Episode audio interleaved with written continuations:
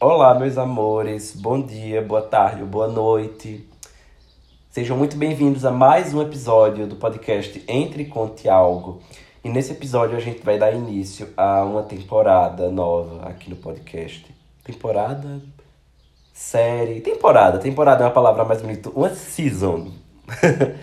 que a gente vai falar de assuntos que vão fugir um pouco do entretenimento aqui do, do, do canal. É, do, é um tipo de canal, né, gente? Aqui do canal. A gente, eu vou falar, a gente vai conversar. Na verdade, eu vou falar, né? Eu considero a gente, porque na realidade, digamos que eu tô aqui falando sozinho, né? Mas eu também considero a opinião de quem tá me escutando. Mesmo que ela, a pessoa que esteja me escutando não esteja aqui para contribuir com essa conversa, né? Mas enfim, vamos lá. Que a gente vai falar de assuntos mais sérios. A gente vai fugir um pouco do entretenimento. Assim, vai, não vai ser uma coisa muito séria, porque coisa muito séria a gente posta no Lattes. Aqui eu vou falar de coisas que têm um caráter mais informativo. Também vou falar, né? De coisas que têm caráter mais informativo. Mas também com um pouco de humor, porque se... o que é a vida, né? Sem humor. E vamos lá. Nesse episódio a gente vai falar de uma coisa que acontece muito aqui no Brasil, que é as notícias falsas, as fake news. Porque eu acredito que todo mundo já deve ter visto, todo mundo já deve ter lido uma fake news, uma notícia falsa. Porque é uma coisa muito fácil. A gente, por exemplo, eu posso abrir aqui meu WhatsApp, qualquer rede social minha, fazer uma notícia falsa e sair mandando para todo mundo. Pronto. Isso daí já é uma fake news, é uma notícia falsa. Só que a gente também vai falar de outra coisa, que é o direito à liberdade de expressão. E a liberdade de expressão? Eu posso fazer fake news, porque, beleza, fake news não é crime. Não existe um tipo normativo. Assim como também não existe uma combinação de pena. Não existe, por exemplo, fake news é crime de trará, trará. Isso não existe. O que pode acontecer é, vamos supor, eu abro aqui com alguma rede social minha e eu coloco meu vizinho, fulano, cometeu um crime de homicídio. Isso daí é uma notícia falsa. Isso daí é uma notícia falsa. Agora, isso daí também é uma calúnia. Aí é que tá a diferença. Fake news não é crime, mas é crime. Eu posso utilizar da fake news como instrumento para praticar qualquer tipo, qualquer crime. Por exemplo, eu posso muito bem abrir uma rede social minha. Qualquer pessoa tem essa capacidade, tem esse poder de fazer uma calúnia, uma injúria racial, pode fazer tudo isso. Por quê? A internet, digamos que é, entre aspas, uma terra de ninguém. A gente pode postar aquilo que a gente quiser. Lembrando que, na maioria dos casos, tem uma consequência. O que acontece muito é que tem pessoas que gostam de utilizar suas redes para espalhar notícias falsas, dizendo que elas podem fazer isso porque elas têm liberdade de expressão. Todo mundo tem direito à liberdade de expressão. Eu estar tá gravando esse episódio desse podcast agora é um direito à liberdade de expressão. Porque eu, eu tenho a liberdade de fazer isso. Qualquer pessoa tem.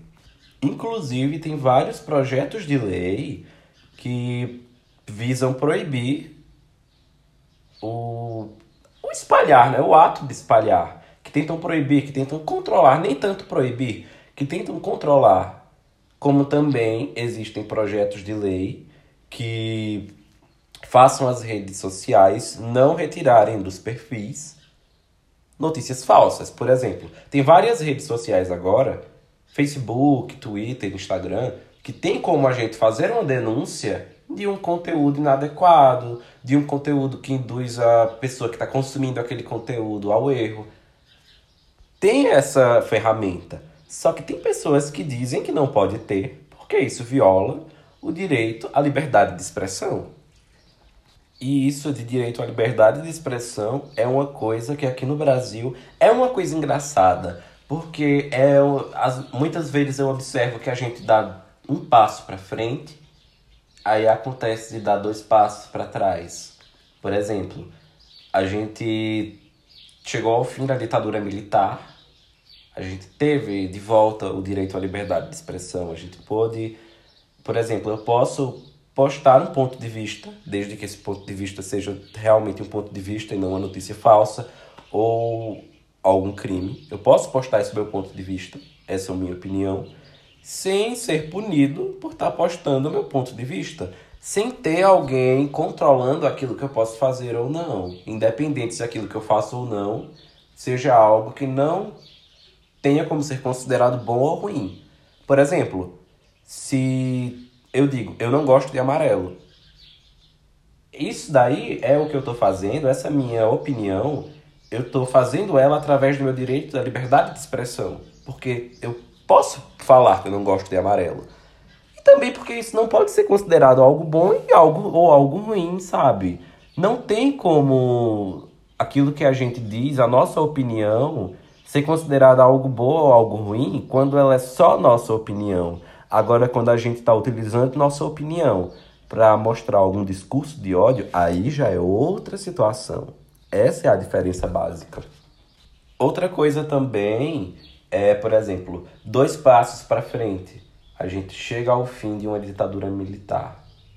Porque não é, eu não considero isso daí nem um passo para frente, eu considero logo como dois.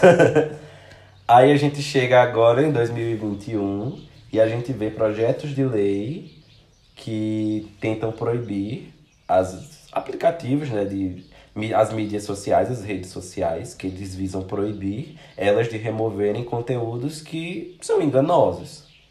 Isso daí não são nem dois passos para trás, isso daí são logo cinco, porque é uma coisa, gente, que é tão ultrapassada, tão retrógrada, isso de a gente tentar fazer com que a nossa opinião seja a, a correta e ponto final. Por exemplo, eu vou postar que tal medicamento é, a, é um tratamento precoce e uma cura para determinada doença. Essa daí é a minha opinião.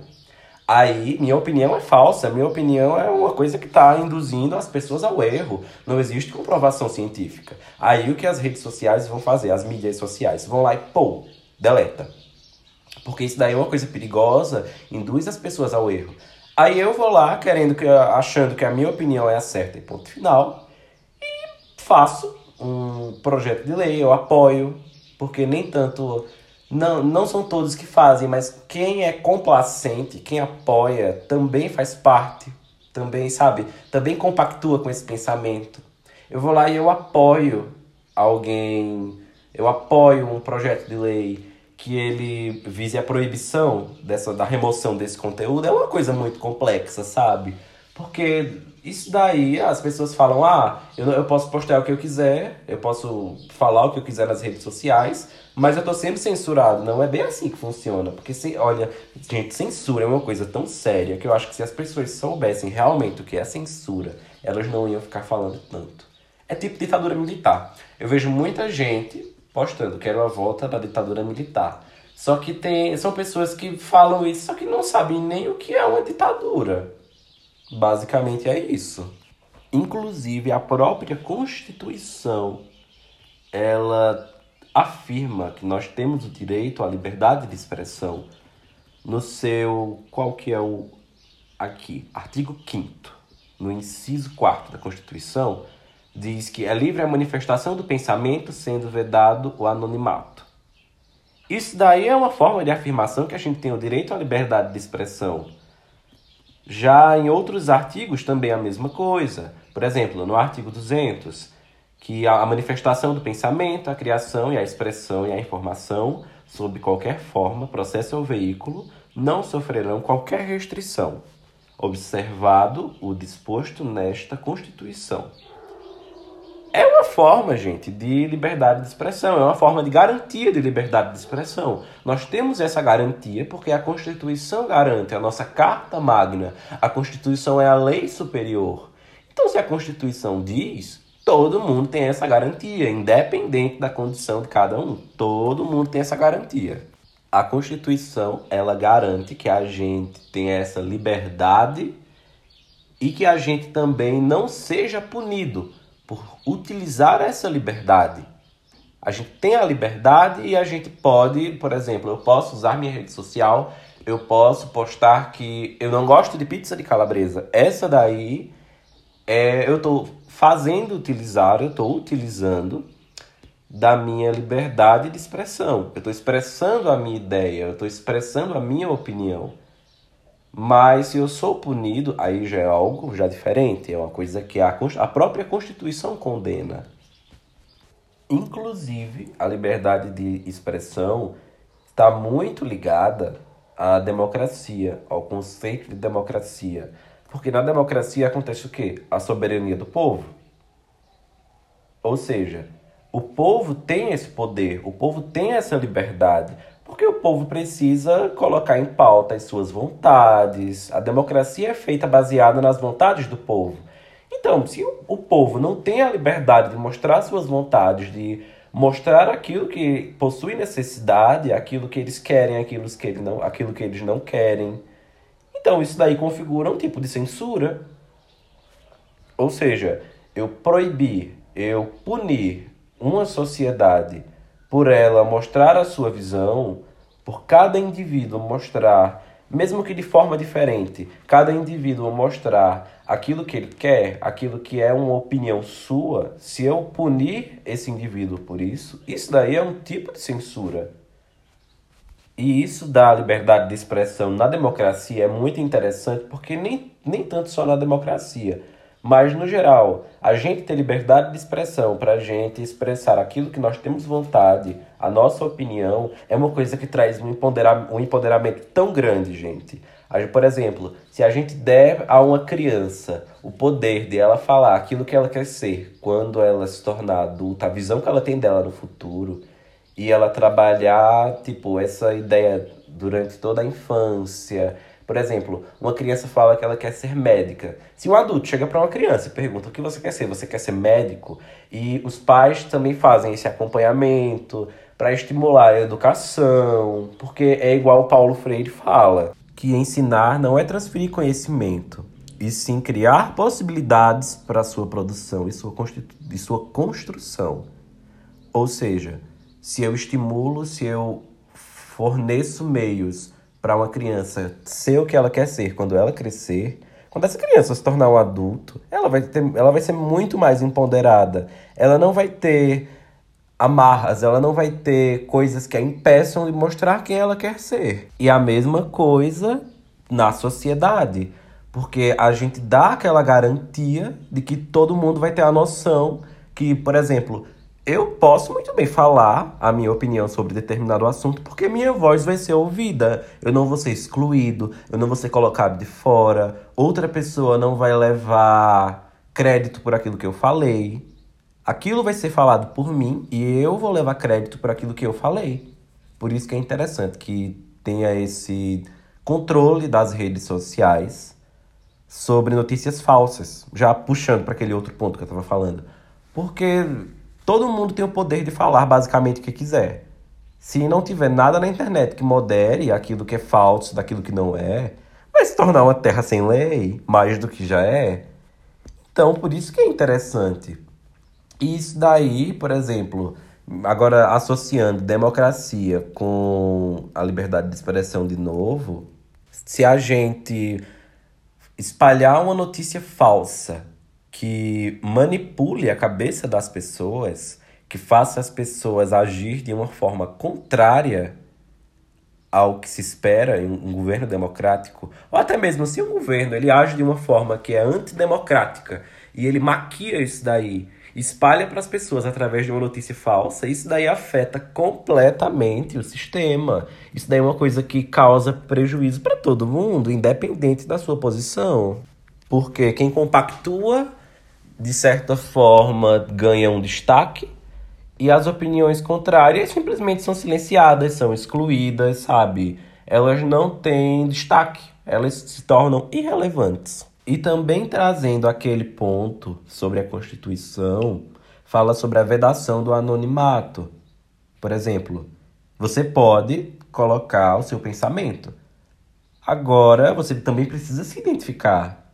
Porque não adianta, sabe, eu condenar que não pode ter uma limitação, que alguém não pode ser punido, que alguém não pode ser impedido de mostrar seu ponto de vista, de usar sua de expressão, de usar sua liberdade de expressão e acontecer isso. Então, gente, para finalizar, é uma coisa que sempre vale lembrar a todos. Todos nós temos o direito de liberdade de expressão. Nós podemos publicar aquilo, por exemplo, a nossa opinião sobre determinado assunto, desde que nossa opinião não ofenda ninguém, sabe? É uma coisa que falta muito na sociedade, é as pessoas utilizarem o bom senso, é as pessoas pensarem que, tipo, você tem o direito de estar tá fazendo isso, só que você também pode ser punido.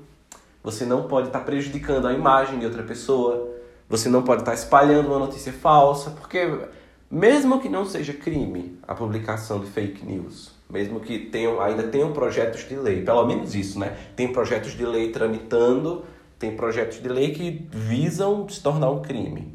Mas mesmo que não seja um crime ainda, interessante a gente pensar, não é, não é bacana, não é legal, sabe? É uma coisa que fica tão chata porque é algo desnecessário, é algo que, irrelevante, que você tá só contribuindo para a bagunça social, digamos assim, para desorganização. Você está fazendo com que as coisas fiquem piores ao compartilhar uma notícia falsa, ao criar uma notícia falsa. Você tem o direito à sua liberdade de expressão, mas utilize ele para melhorar a sociedade, utilize ele para fazer melhor aquele, o local que a gente está inserido, o lugar que gente, cada um pertence na sociedade. Porque a própria Constituição afirma que nós temos o direito à liberdade de expressão, nós podemos mostrar a nossa liberdade, nós temos liberdade para fazer isso.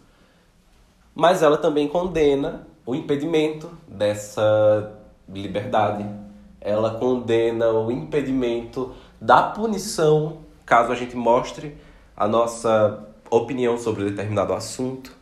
E provavelmente, com o advento que está tendo das mídias sociais, das redes sociais, provavelmente daqui a um tempo, eu espero que daqui a um tempo não muito longo, daqui a pouco tempo, ela condene a publicação de notícias falsas, seja crime, fake news. Porque aí já vai ser uma forma de combater e de, de certa forma também, é, de combater, de eliminar, de prevenir, porque todo mundo vai saber que, ah, eu posso muito bem postar o que eu quiser, mas se eu postar uma notícia falsa, eu vou ser punido. Porque é interessante, porque muitas vezes as pessoas deixam de fazer determinadas coisas não pelo, por pensar no outro, mas por pensar que elas podem ser punidas por pensar que, de certa forma, elas estão sendo observadas e que elas precisam, de certa forma, manter aquilo que elas querem. Por exemplo, uma pessoa não quer ser conhecida por ser a espalhadora de fake news. Isso daí é uma coisa que, na minha visão, é algo extremamente deselegante. Mas muitas pessoas espalham fake news mais escondido criam perfis falsos, inclusive utilizam desses perfis falsos para realizar crimes. É crime, só que as pessoas acham que estão seguras porque é um perfil falso, que ninguém vai encontrar elas, e no fundo vai encontrar, porque é aquela coisa. Quem não deve, não teme. Se eu não posto fake news, não tem para que eu ser contra a remoção de fake news das redes sociais. Então, tem isso daí também. Então, dito isso, a gente chega a mais um fim de um episódio que eu espero que você tenha gostado. Muito obrigado para quem assistiu até aqui. E lembrando, falando aquilo que eu sempre falo, passarinho que anda com morcego dorme de cabeça para baixo. Fiquem bem, gente invistam em vocês, façam sempre o que for melhor para vocês, façam certo que vocês acham que é certo e façam tudo para que vocês sempre fiquem bem. Porque quando a gente está bem, tudo flui de maneira melhor. Então é isso. Um bom dia ou uma boa tarde, uma boa noite para todos que estiverem aqui me ouvindo e até a próxima.